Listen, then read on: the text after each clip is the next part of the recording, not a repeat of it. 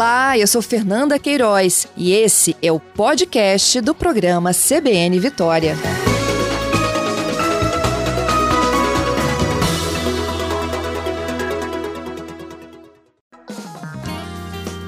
CBN Imposto de Renda 2022.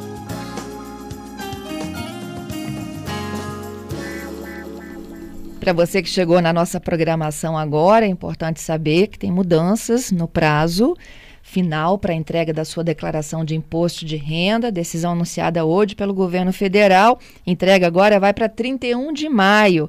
Vamos dando um bom dia aqui à nossa participação de hoje. A convidada é a Carla Cristina Tasso, ela é presidente do Conselho Regional de Contabilidade aqui no Espírito Santo. Carla, bom dia.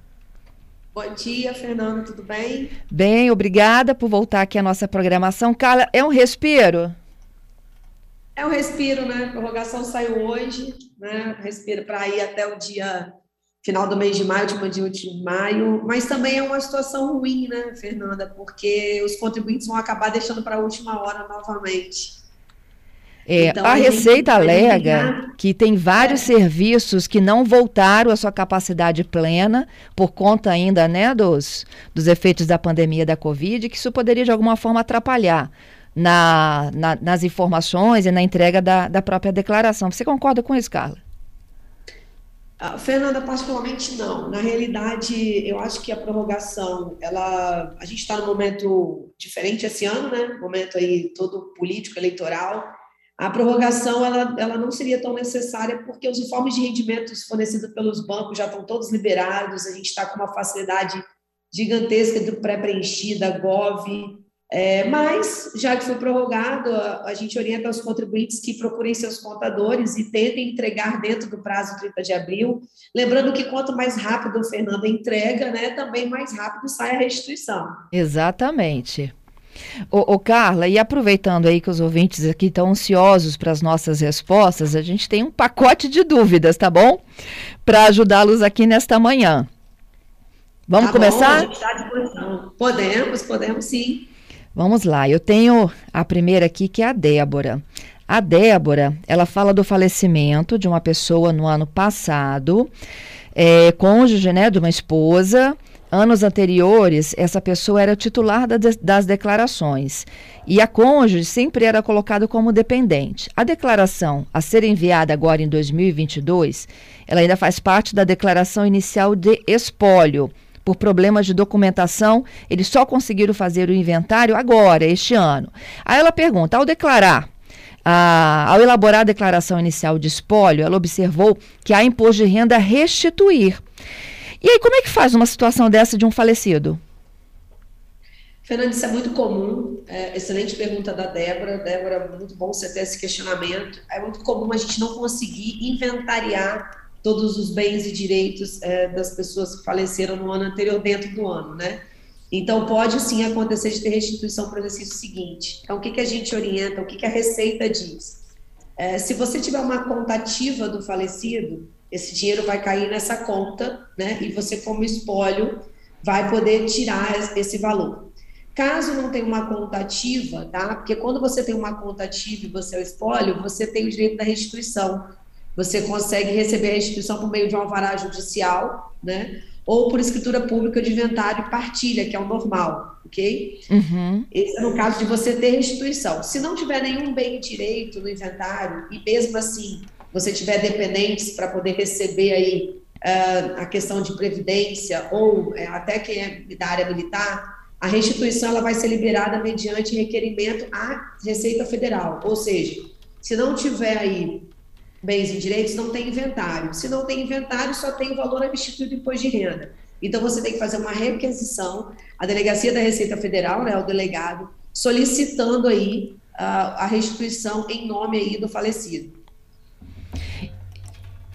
Só lembrar, Fernanda, que essa, esse pedido de restituição ele tem que ser acompanhado, claro, né, de todos os documentos que comprovam o óbito, né, como certidão do óbito, a comprovação de ser dependente, né, que a gente entrega, é, e também, claro, a declaração da inexistência de bens, tá? Essas são as, as, instruções que a gente tem para passar. É, a dúvida da Débora exatamente era é, como eles não têm conta bancária, né? Porque a pessoa é falecida, como que haveria essa restituição? Então tem que fazer um requerimento oficial, delegado da Receita, e informando a situação. Isso aí. Aí você faz o requerimento ao delegado da Receita, só que a pergunta da Débora, ela trata só se não tiver conta. Só que a informação mais importante, é, no caso aí, Débora, é se há bens ou não. Se não tiver bens, aí você faz o um pedido à Receita Federal, porque você não vai ter inventário. Se tiver bens, vai ter o um inventário ou arrolamento. E aí vai estar lá o alvará para você retirar o dinheiro. Entendido. Chegou uma outra participação também é, da Ângela. A Ângela é, é, foi um tema até que a gente tratou nos últimos episódios do CBN Imposto de Renda, né? Dinheiro do exterior.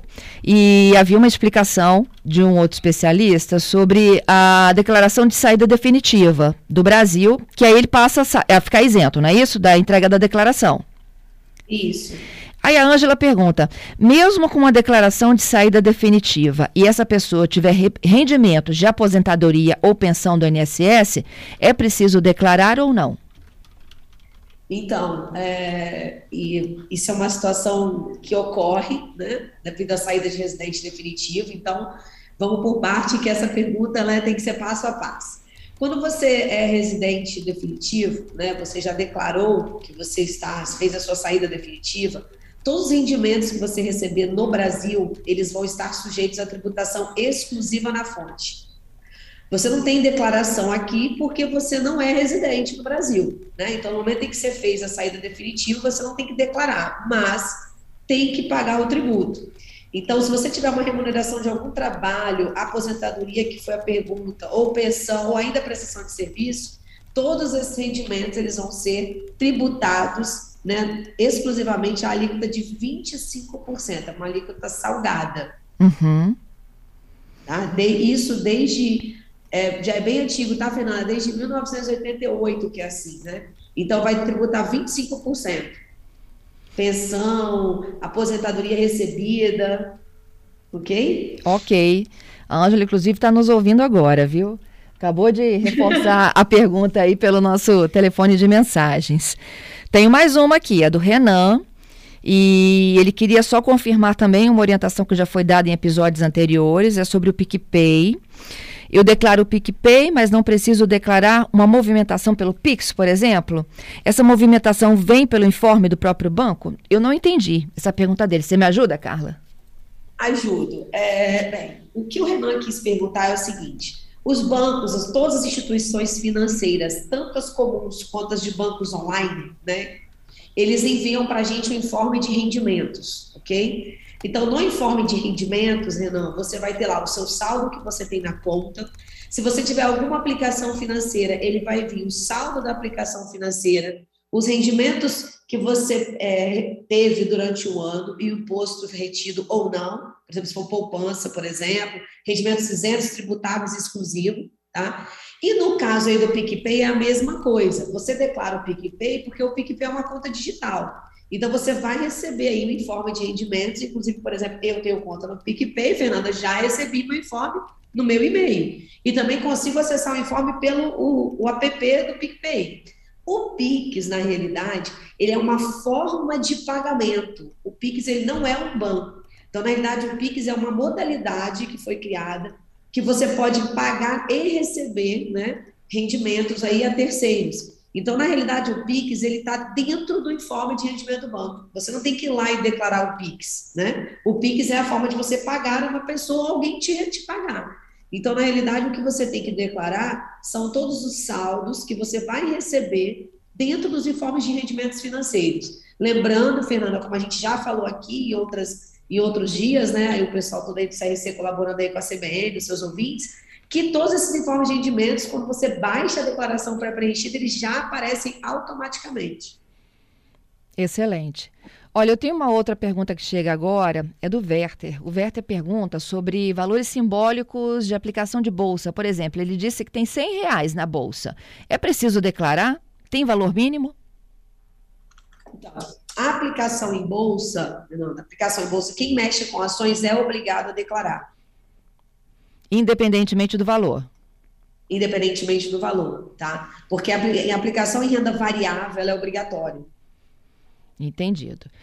Bom, sobre a pergunta da Débora, né, da pessoa que faleceu, estava no espólio, inventário, o Josemar pergunta como é que fica imposto de renda para quem faleceu este ano? Quem faleceu no ano de 2022, né, vai fazer a declaração do espólio normal, né? E aí a declaração do espólio, ela tem várias situações, né? Porque você pode declarar a intermediária e você faz a definitiva, né? Então, a pessoa que faleceu esse ano, vai proceder aí com o inventário e em 2023 vai fazer as devidas declarações. Se no exercício de 22 conseguir fechar o inventário, em 22 que declara em 23 já vai ser definitivo, né? Se não conseguir, aí são nos anos subsequentes. Entendido. Agora, Carla, quais são os principais problemas na declaração que nos levam, por exemplo, a malha fina, hein? Olha, muito bom você tocar nesse assunto. Eu acho que essa tem, tem que ser uma preocupação dos contribuintes, né? Uh, a gente tem algumas situações que eu considero muito importantes. Uh, dependentes, por exemplo. Tá? Muitos casais declaram dependentes duas vezes. O esposo declara e a mulher declara também. Não pode. Então, isso é uma situação comum de malha, né? Então, eu só um dos cônjuges pode declarar o dependente. Tá? E aí também tem aquela questão da condição de dependência. Então, isso é uma das situações de malha. E agora, com aqueles itens que a gente já comentou das novidades, Fernando, anteriormente, tem uma facilidade ainda maior da Receita pegar pelo aumento de informações dos dependentes. Uma outra situação muito comum de malha são as questões de recibos médicos, né? Então a gente tem que lembrar que não existe mais, gente. A, hoje a Receita Federal tem uma infinidade de declarações que elas têm cruzamento de informações. Então, hoje a gente tem a DIMED, onde as clínicas informam todos os valores pagos aí aos médicos. E essas declarações fecham com as informações das pessoas físicas, né? Então, tomar cuidado com esses recibos, que antigamente as pessoas fabricavam. Eu espero que hoje não, né, Fernando? Uhum. E também, espero que hoje não e também a situação da dedutibilidade das despesas, Fernando. Muita gente deduz excessivamente despesas de ensino, despesas né, que não são dedutíveis. Então, tomar cuidado para que você faça a dedução de forma correta dentro do limite, como a gente já explicou anteriormente. Uhum. É, uma coisa muito importante também, é, a gente falou aqui a pergunta aí que veio, por exemplo, do do Renan sobre informe de rendimentos. Tomar muito cuidado para não esquecer de informar nenhum rendimento, tomar muito cuidado para não informar nada diferente do informe de rendimento tributável, porque todas as pessoas jurídicas informam todos os rendimentos das físicas, né? Então, tomar muito cuidado para que não haja uma divergência de valores declarados porque a pessoa jurídica já declarou e entregou a declaração de rendimentos em 28 de fevereiro, Fernando. Então, a Receita Federal já está de posse de todos os rendimentos de todas as pessoas jurídicas do país e físicas. Entendi. Olha, Olha, como a Receita, a Receita é eficiente nesse ponto, né? Muito. Alguém já entrega uma informação antes de você.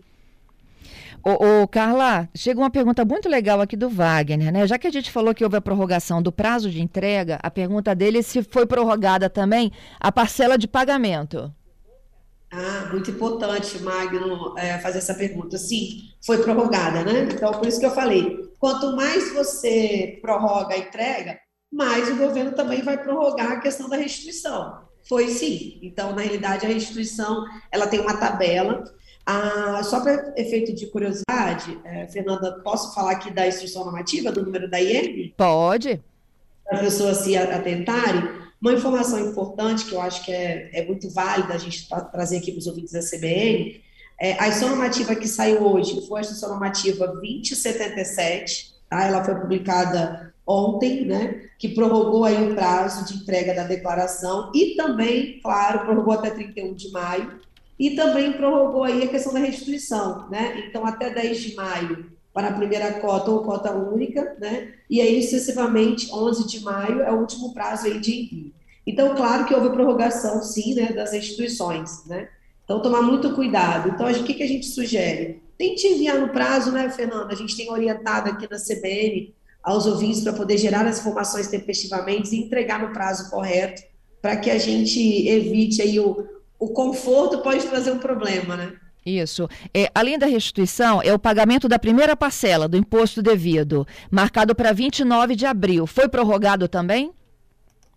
Foi, foi. No momento em que você entrega, prorroga a entrega da declaração, você prorroga também o pagamento das primeiras cotas, né? Porque o pagamento ele é sempre no último dia da entrega do imposto. Entendido. Carla, mais uma vez, muito obrigada por participar nada, conosco aqui da programação, respondendo as dúvidas dos nossos ouvintes. Nada, espero que os ouvintes, a gente tenha contribuído, o Conselho Regional de Contabilidade está à disposição dos, dos ouvintes da CBR. Até a próxima. Até a próxima.